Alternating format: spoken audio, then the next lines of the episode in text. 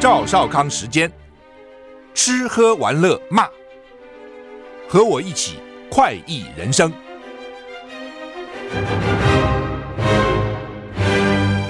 我是赵少康，欢迎你来到赵少康时间的现场。台北股市上涨三十一点，哈，台股昨天涨一百五十一点，美股看起来没有受到以巴哈马斯战争的影响，哈。道琼小涨零点一九个百分点，S&P 五百涨零点四三个百分点，纳斯达克涨零点七一个百分点，费城半导体涨零点七三个百分点，几个主要的科技高科技类股涨得都还不错啊，都涨一趴两趴啊。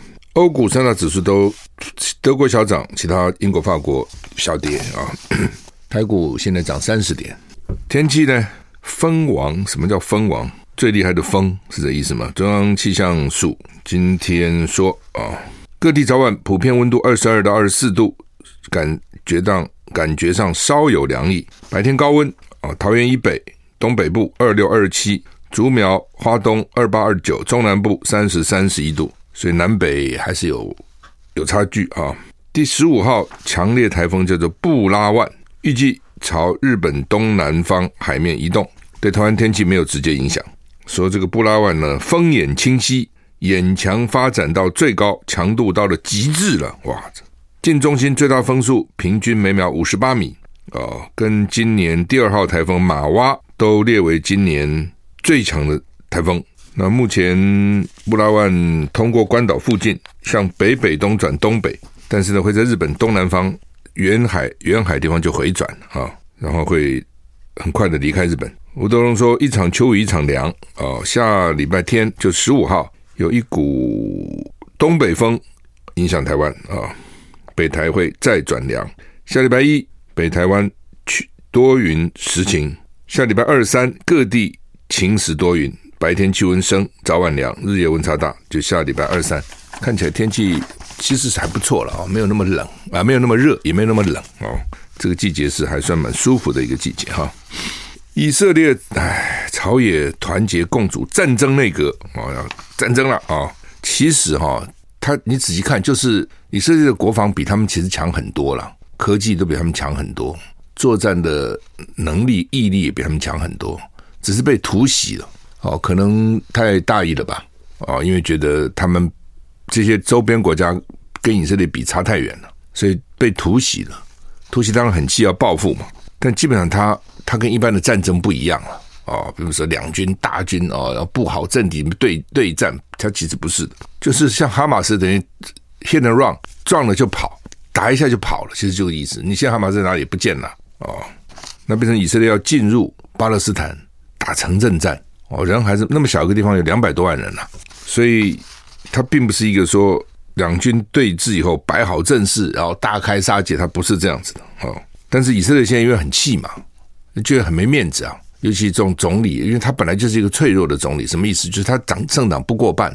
最早我们就知道他不过半，不过半就要本来是另外一个人要组织，另外一个人组织不了啊、哦，所以让尼坦雅胡再组啊、那这尼坦雅胡呢，个性非常强的，而且立场非常右的。我记得在奥巴马那个时候，啊，那个奥巴马那时候呢，奥巴马很讨厌他哦。那那时候就说他选举岌岌可危，可是呢，他不知道怎么搞的，因为犹太人嘛。他去影响了美国国会，邀请他去演讲，国会就邀请他了。虽然政府反对，那国会邀请他就去了。哦，这样就提高他自己选举的声望。哦，他蛮蛮会选的，有他的招了。哦，那就后来就连任了。哦，一路下来，奥巴马不下台多久了，他还在。那巴勒斯坦加萨走廊电力当局指出，加萨地区唯一发电厂燃料已经耗尽，关闭就没电了，电的燃料也被管制了嘛。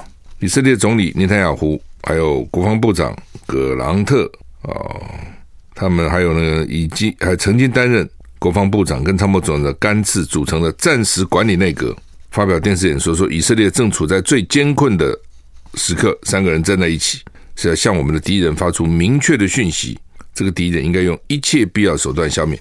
就他现在要做的，不是只是打一场仗，他要把人家通通歼灭。但是是不是那么容易见面呢？也不容易的。就你现在把他头头杀了，他就跟黑道一样，你把那个头给抓起来了，他小弟又慢慢生下来变头啊。实验报道，以色列正在调动军队，加沙走廊正在爆发人道危机，加沙电力局局长表示，当地唯一发电站因为燃料耗尽，礼拜三已经停止运作。边境四面八方都被封锁，为了医院、医疗用品等重要设施提供动力的发电机所需要燃料即将耗尽。无国界医生警告，加沙的医院已经不堪负荷，药品、医疗用品跟电力都短缺。巴勒斯坦卫生部表示，加沙至少有一千一百人死亡。以色列则报告，上周六以来至少有一千两百人死亡。以色列国防军的呃国防军发言人说呢，以色列正在为任何情况做好准备，继续沿南部边界集结地面部队、哦，就是预备大开杀戒了，太没面子了，一定要报复。英国外相去访以色列，遇到空袭警报，美国国务卿坚决反恐，要提供一切支援。英国外外交大臣科维利礼拜三率先访问以色列，在当地遇上空袭警报。另一方面，美国国务卿布林肯启程访问以色列，登机前表示将提供以色列所需的一切。啊，英国外交大臣访问以色列是哈马西哈马斯突击以色列来第一个到访的外国外交外国的外交首长。以色列政府指出，科威利访问以色列南部城镇欧法金，遇上哈马斯发射火箭的警报大响，科威利一行人就近避难。他后来指出，这样的火箭威胁笼罩每一个以色列人。英国将全力支持以色列。另一方面，美国国务卿布林肯稍早也登机了，正在飞往以色列。布林肯说，无论哪一天，美国都支持以色列，坚决反对恐怖主义。他也说，哈马斯的行为让人难以形容，状况让人心碎。报道指出，布林肯也将前往约旦，因为约旦就在以色列旁边。我到以色列的时候是从约旦进去的。好，约旦是亲美的了啊，因为他们这个这些国家彼此对立啊。你如果到了这个国家，护照上盖上约旦，你就去不了以色列了。你去了以色列，护照盖上以色列，你就去不了其他阿拉伯这个国家。所以他们有变通哦，就是你到了约旦，他不在你护照上盖章，他给你另外一个纸条哦，就是临时的一个签证，在那或是那个反正就临时的一个一个文件，在那个纸条上盖章哦。你进出约旦就那个纸条上看，然后呢，你要到以色列就这纸条拿掉，护照上就干干净净。但是以色列知不知道呢？以色列也知道，彼此都知道了，但是也就算，大家睁一只眼闭一只眼。但是这是平常可以算了，到战争可能就不算了，那就要严格检查了哦。布林肯说，到了以色列以后，他会跟以色列总理尼坦雅胡等高层官员会面，重申美国将向以色列提供他们所需要的一切。英国 BBC 报道，美国白宫指出，美国正和以色列、联合国以及埃及就允许部分援助物资入境。以及军门出境进行谈判，就人家是会骂了，你把它封得死死的哦，这不把里面人都都憋死了吗？饿死了哦，所以呢，还是应该有一个人道的通道了，让要出来的人呢可以出来啊，让让这个要支援的物资啊可以进去啊，否则的话蛮惨的哈。拜登警告伊朗小心不要介入，而且承诺提供以色列更多的军援。那美国现在策略就是不派兵了，只提供军援，其实就是这样哈。他对以色列都这样，以色列已经全世界他最关心的国家其实就是以色列，而且以色列在美国有那么多的重要的犹太人。哈马斯突击以色列以来，美国总统拜登今天向伊朗发出严厉警告，要求伊朗在相关地区行动要小心。同时，伊朗官员说，伊朗跟沙乌地阿拉伯领导人自恢复外交关系以来首度通话。美国总统拜登在犹太社区领导人举行的圆桌会议上强调，美国正为以色列提供的援助。他也说，他经常跟尼坦雅胡。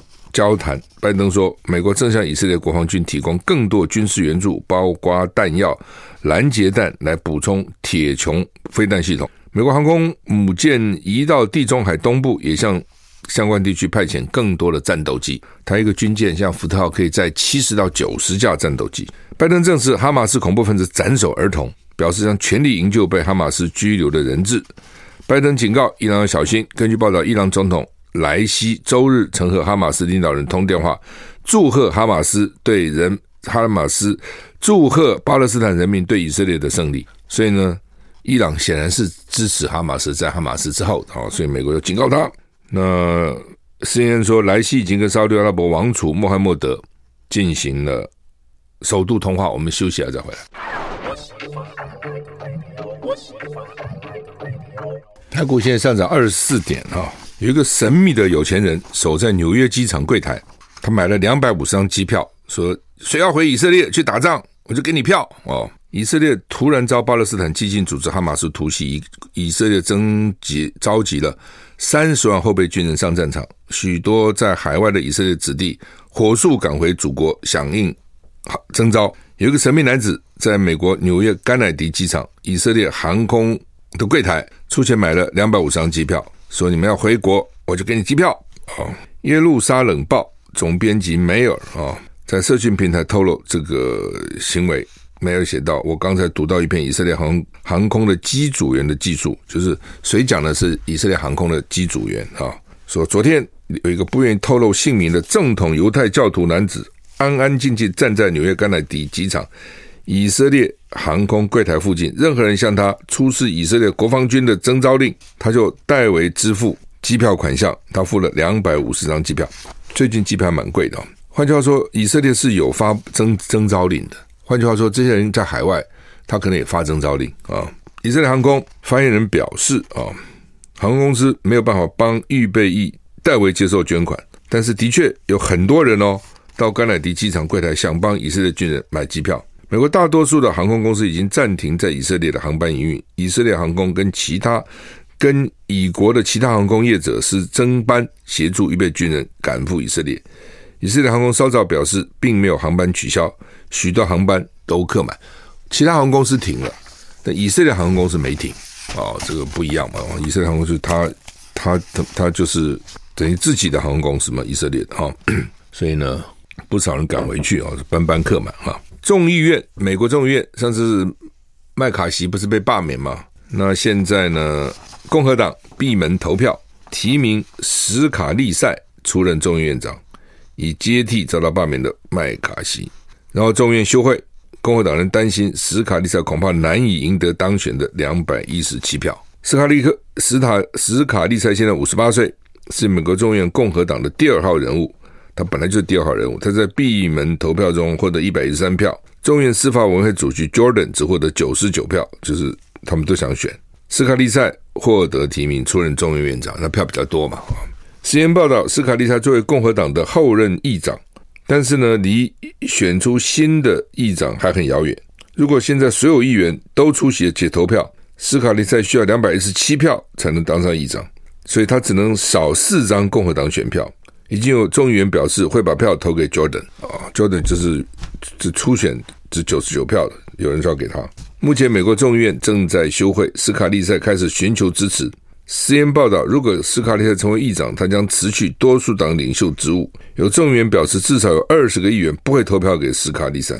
实验报道，在选出议长之前，众议院实际上处于瘫痪状态。这种前所未有的状态，在以色列跟哈马斯战争的情况下变得更加紧迫，因为他们那个援助啊、给钱啊，都需要众议院通过。那你议长都没有，那意思就是整个众议院处于瘫痪状态啊，也不能选出一个临时的嘛。也没有啊、所以他这个众共和党是已经投票表决出现这个斯卡利塞，但是能不能在大会通过不一定啊、阿富汗西部又碰到了六点三规模的地震哈，赫拉特发生六规模六点三，余震不断，居民惊慌。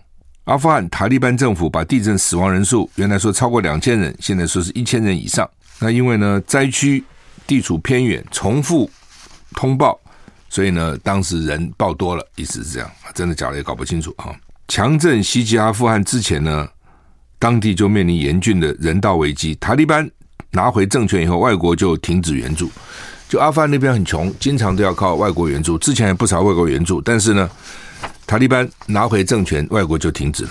欧洲联盟表示，将额外提供两百五十万欧元，就新台币八千五百万了的人道援助啊。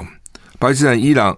土耳其、中国承诺要提供食物、毛毯、药品、帐篷捐款协助救灾。联合国人道事务协调厅宣布要提供五百万美金的东西，但是这都杯水车薪了啊，可能都不够。台股现在涨五十一点哈。WHO 说，二零二四年就明年了，欧洲超过六十五岁人口会比十五岁以下的还多，好像亚洲啊很多国家也都是这样，欧洲也这样哈。所以将来哈，这个年轻人少，老人多啊，还很麻烦呢，怎么办？我们休息一下再回来。I like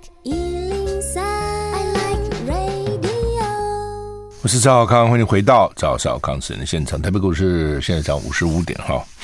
嗯，WQ 说，二零二四年欧洲超过六十五岁的人口比十五岁以下的还多啊。WQ 说，将来呢要面临新的社会、经济跟健康的挑战啊。WHO 说，这一个趋势说呢，将面临新的社会、经济跟健康，需要关注健康老化，减轻人口老化的影响。之前我看那个 经纪人还说，活到一百二十岁不是梦啊，说很快呢人就会活到一百二十岁了哈，那还得了嘛哈？欧洲区涵盖五十三国，WHO 的欧洲区涵盖五十三国，包含位于中亚的几个国家，在欧洲预期寿命变长，经常与健康状况恶化发发生动哈，就是说寿命变长，健康就恶化了。哦，你说寿命变长，健康还是很好，那没问题。可你寿命变长，健康其实逐渐不好。为了减缓人口老化带来的打击，WHO 呼吁应该实施一些措施，让更年迈的长者可以维持及改善他们生理与心理上的健康、自主能力、社会幸福感及生活品质。这些建议包括增加长者体育跟文化活动的政策，就是两个了。一个体育叫运动嘛，哦，但是呢，你不能天不可能天天运动啊，它总有一些文化的活动啊。可以参与啊啊！WHO 还说，更年长的长者，就是我讲他更年长就很老的了，可以透过饮食均衡，每周至少花一百五十分钟做中度体能运动，还要维持平衡感，不要摔倒哈。另外呢，增加活动能力跟减少肌肉量跟骨质密度流失的活动，来改善健康状况啊。所以这个就是怕摔跤哈，所以你的腿部运动啊要注意哈，就让腿部的肌肉。而且腿部肌肉强，你的骨骼、膝盖什么负担就小啊。骨质也是啊，骨质也是要运动啊，然后才能够维持骨质了啊。如果你都不运动的呢，骨质慢慢就减少了啊。那骨质疏松以后一摔，可能就断了，就很讨厌。所以这个活得长，还要活得健康啊。威尔·史密斯他的太太说，已经跟他分居六年了。去年三月底，大家记得吗？在奥斯卡颁奖典礼上，，Will Smith 当着全球观众，因为觉得。全全球观众是看电视了哈，觉得他的妻子受侮辱，走上台去打这个颁奖人克里斯洛克耳光，引来各方哗然，到现在还是余波荡漾。最近妻子的新书揭露，早就从二零一六年起，他跟 Will Smith 就成居，呈现分居状况，只差没有离婚证书。那 Will Smith 太太叫做 Jada Will，Jada 啊，跟 Will 这两个人，，Will Smith 跟 Jada。早就表示两个人是开放式关系，也就早就分居过好几次了，不分分合合，意思是这样啊。所以开放式关系什么意思呢？就是虽然我们还是夫妻，但是你你你可以交往你的朋友，我可以交往我的朋友，彼此也不太也也不干扰啊。的确有些婚姻是这样子。不过在 NBC 的访谈中，Jada 首度证实他跟 Will 已经分居长达六年了，也没有什么分分合合，已经不在一起六年了。虽然没有签字离婚，但两人在情感上形同离婚了。日前，他陪伴威尔一起宣传电影《王者理查》，随他征战各大演技奖项，还领取奥斯卡。好，这期间其实都已经分居了，所以不要看我们平常在一起啊，等那些没住在一起了啊。杰达也在另外一段访谈中提到呢，回顾看到丈夫在奥斯卡典礼痛甩克里斯洛克一巴掌的画面，他说当时以还以为是搞笑桥段，直到威尔史密斯。气冲冲回到自己的座位，他才意会到这是真实发生的事啊。有的时候人也感情也是很多面相啊。虽然虽然已经分居了，但是还是还是就算离婚了，也是也曾经有过感情，也曾经爱过。那你羞辱他，你侮辱他，我还是很气啊。你侮辱他等于侮辱我，打你啊，然后打 一打，全世界都看到说啊，怎么可以这样啊？这个那倒倒是引起轩然大波了哈。他后来表示后悔了哈，但是没办法，一冲动啊，控制不了。好，联合报跟中时报今天头版头讲的都是蛋啊，都是蛋。那联合报是说进口冷冻蛋液没有招标啊，主要是那个立法委员呃吴怡丁他说的五次，就是你政府东西都要招标了，你不能自己要私相授受哈。所以政府每次啊都在利用这种说危急啊，我们需要急切需要这个，急切需要那个，就做了一些很奇怪的事情。哦，就不按照常理来做了。那这中间到底图利谁？就一定有哦。所以老百姓觉得你们真的很差劲了。你这是发国难财，这也是发国难财。就国家紧急需要什么哦，你还是要按部就班走啊。哦，你不能绕过采采购法。农业部说啊，它是自有资金不受规范，它不是政府机构了。你借钱给他，或是你给他补助，然后他就干这些事情，他就不受控制了，就变成这样。就包括很多政府投资的、转投资的公司啊、基金会啊，什么都是这样，他就可以回避了政府的这个这个民意机构的的的监督了啊。那所以联合报讲的是说没招标，中国时报讲的是因为现在哈蛋还是不够，所以呢农业部就第一次说他将来会降蛋的关税，但降多少也不不知道。因为鸡蛋关税很三十趴嘛，你到底降多少？所以呢，民间要进口就进吧，意思是这样。之前政府进被骂个臭头哦，政府不能做生意了。政府那些官员他不是做生意的料嘛，那叫民间自己进。但是呢，你到底要进多少量？要不要控制？你进口的税率到底是多少？看起来并没有讲清楚啊、那所以呢，蛋农还是抓了蛋走啊，那你进口会不会把价钱压下来？我们更是不付成本的呢？哦，等等，所以这还是要规划的哈，查多少蛋，怎么进口，等等等等，那是要个规划的哈，那不是怎么乱搞一通，随便不计算，然后就随便就开放啊，也不行啊。我们休息一下再回来。我是赵少康，欢迎回到赵少康私人现场。特别股市上涨三十七点啊，好，那个向心夫妇可以回香港了。啊、这倒霉的乡亲夫妇啊，真的衰死了。哎，有的时候哈，这个民不与官斗，斗也斗不过了哈。你要怎么斗？这已经到几年了？二零二零年总统大选记得吗？二零二零，将来二零二四要选了嘛？二零二零总统大选的时候，那个王立强在澳澳洲不是制造一个在那边开记者会，哦，说呢他是匪谍，他被共产党派到台湾来，然后呢，呃，设法替韩国瑜募款。啊，或是捐款给韩国瑜，然后呢，这个这个向心夫妇啊，向心就搞这个事情，在他的等于是部件啊，那这下惨了，我不跟你讲吗？贼咬一口，入骨三分嘛，哦，真的是你被坏蛋缠住了，这很麻烦的。抓了一个小偷，对不对？我我他说他帮我把风的，那那个那你你相不相信？一般人都会相信嘛。警察相不相信？警察也会相信嘛。那你有没有把风？你可能没有。那他咬你有你就很惨，这叫做贼咬一口，入骨三分。他是我同伙啊，你你你跳到黄河洗不清啊。那他为什么害你呢？那可能很多原因呢，啊。好了，那这个向心就被咬住了。那刚好 他们也够衰的，他们到台湾来要做医美，因为有段时间台湾医美很发达，他们很多人喜欢到台湾来做医美，就被抓住了啊。然后就就讲说，就是他们是匪谍。呃，调查了半天啊，然后呢？好像没有这个证据，那就是他们洗钱。为什么呢？因为他们在信义区啊买了房子，他们原来要买买陈水扁那一栋，陈水扁不是在新区有房子吗？后来报他买了旁边那个房子，就你这个钱哪里来的？哦，我钱只只赚来的，或者投资来的。你投资哪里？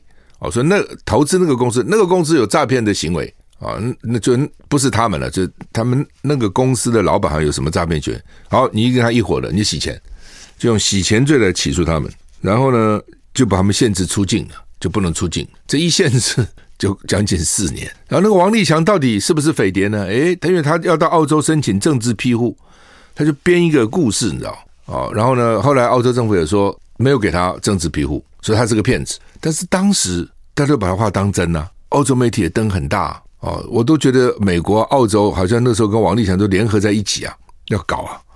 尤其现在国外的新闻转回国内，哇，这多精彩啊！匪谍哦，那就自己承认，这麻烦就在这里，你知道吗？就自己承认，你怎么办呢？哦，我我公开我是承认啊，我犯了错了，谁叫我是他叫我的？呵，那他惨了。那好了，高等法院上个月判决这两个人还是没罪，就没洗钱。那当时就检察官要不要到最高法院去？当时我就说要叫 TBS 的那个制作人联络他们，说我上我节目吧，访问他们一下。这到底这几年怎么过的？到底是怎样？他们就说不要不要不要不要。律师说这时候不要得罪检察官，不要不要得罪法院啊、不敢。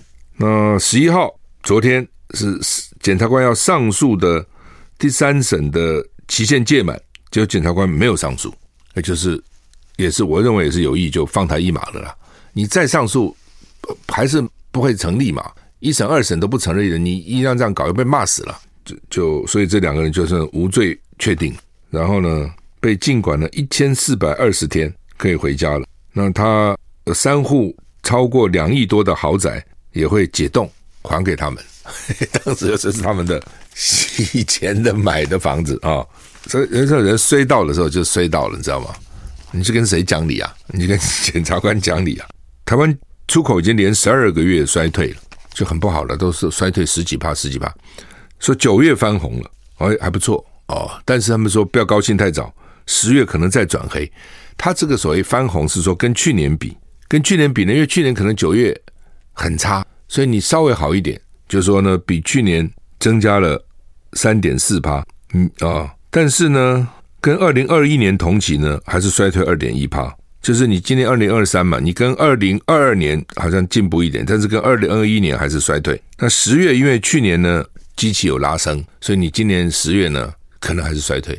其实这东西有的时候也不是那么有意义了，但是也不能说都没有意义了啊，就还是可以参考。但是就是说，看去年的基期嘛，你说啊，他好棒，啊增加百分之百。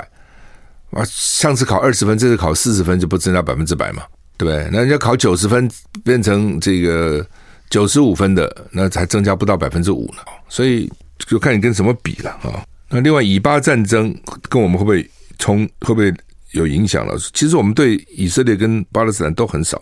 我们对以色列出口十一点二亿美元，进口二十一点五亿美元，其实都不多。对巴勒斯坦，我们出口只有五百二十万美元，那几几乎等于没有没有什么出口哈。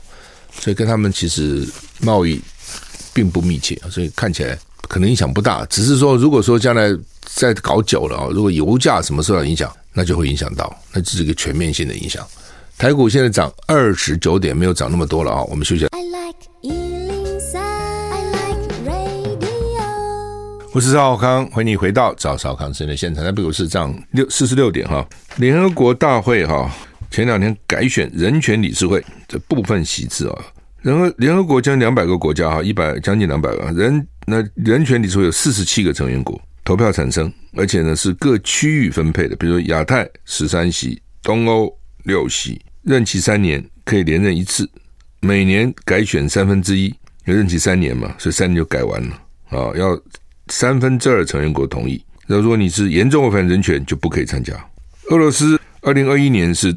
成员国，然后呢，第二年，二零二二年乌克兰战争打完架，联合国大会决议就取消，暂时取消成员国成员的资格，以后俄罗斯宣布他自己退出。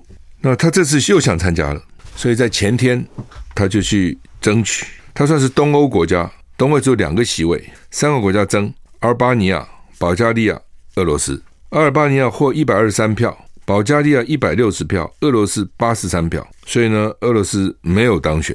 但是，但是观察家就说，俄罗斯还得到八十三票，哎，他打乌克兰，现在搞成这样，这是人权理事会耶，对不对？打仗讲什么人权呢？啊、他居然还有八十三票，所以呢，他们认为虽然俄罗斯没有当选，还是胜利的，就是就是你可以看得出来，他有八十三票支持他。其实也是了哈，你你真的看这种，比如说去包围中共的啦，哦，然后呢对抗俄罗斯的啦，因为有些是因为俄罗斯因为打人家嘛，所以在道义上不得不反对他啊、哦。但是你看看，真的常常起来大声反对的，就那几个国家，世界国家还多诶，将近两百个诶，非洲那么多国家，真的很多国家根本就都不讲话的。所以老共开始的时候，刚拿到中国的政权的时候。他也知道主流国家不会跟他好嘛，所以就发展亚非拉、亚洲、非洲、拉丁美洲那种小国、穷国哦，他不是一个和平共存五原则嘛？哦，什么不不干涉内政啊，什么之类的哦，就是跟那些国家拉拢很久的了。所以说非洲，美国为什么打不进去？他已经搞了很久了，从七十几年以前就开始拉拢这些国家，跟这些国家交交往啊。另外一个新闻也吓我一跳，说中国国际中国科技大学说他们呢。量子资讯跟量子科技有几个教授搞了一个叫做“九章三号”，说解特定问题的时候比超级电脑快一一斤倍。什么叫一斤倍啊？就十的十六次方，这什么个数字啊？十乘十是十的二二次方，十乘十乘十的十的十六次方，十乘十乘十乘十乘十六次，比超级电脑已经很快了，它比超级电脑还快快。十的十六次方倍啊。它当然它不是说全面，它是解特定问题，但我们不知道它解什么特定问题了。但是基本上还是蛮厉害的啊。所以有的时候这个国家要强盛哦，这个科技还是蛮重要的哦，尤其基础科学一定要，就是李嘉彤教授常常讲的工，他比较强调工业了，就你的工业一定要好，一定要有基础啊，没有的话呢，其实是空的。台大国发所有名吧？哦，陈明通、阿通师，他今年招生，你看哦，他他又分成甲乙两组，甲组要招七个名额，几个人报名呢？六个人报名。前年几个人报名呢？十六个人报名。那么大家各位要招七个，来六个，后来争取的三个，就是六个里面大概有些实在是不行了啊，离离这个标准差太远，不能滥竽充数啊。这是甲组，乙组要招二十三个人，十七个人报名。争取了十三个，争取人他不一定去的，你知道吗？他说可能考别的研究所，有的人要考好几个研究所，可能被取的去。所以，哎，这是台大哎，那他们内部有检讨了，说将来要各减两个人，一百一一三年说专班减各两两组嘛，要减两个，反正就表示说很多考生也觉得将来你台大什么什么所啊，哎呀，啊不要问了，其实就是害人，你知道吗？其实也不是说每个学生都这样，你可以想得出来，有些教授很严格的。但是陈明通一个人就可以把这个一一人把一一个所搞得搞成这样子，哦，报名人基本还没有那个本来预要录取的人多。这台大你想得出来吗？哦，你说现在说有些私立学校招不满学生，那也就罢了。台大哎啊，所以你就知道一个人能够把一个机构搞得多惨啊！旅宿业哈，就旅馆啊，他们希望下个月能开放移工，那他们今天。要跟行政院要讨论，他们叫很久了。我说他们叫很久，就是说旅馆没有人整理床，台湾台湾人不想干那个事哦，打扫房间、扫厕所，因为旅馆一间一间一间嘛，每一间都要打扫，因为客人付了很高的房的房价，总是希望。那现在当有些旅馆说啊，为了环保啦，你是不是毛巾可以不必天天洗啊？哦，也有也有这这样问问你的哦，那他们就不缺工了哦。那学者就反对说不应该开放外劳，说为什么呢？说这个旅馆外是内需的问题啊，你把薪水提高就来了，你薪水给太低了哦，等等哈，反正这个问题也吵不完了啊。那旅馆一直有有他们的讲法，我们薪水高，薪水高不见得有人来啊，等等啊，反正吵半天，好吧。我们今天时间到了，谢谢你的收听，再见。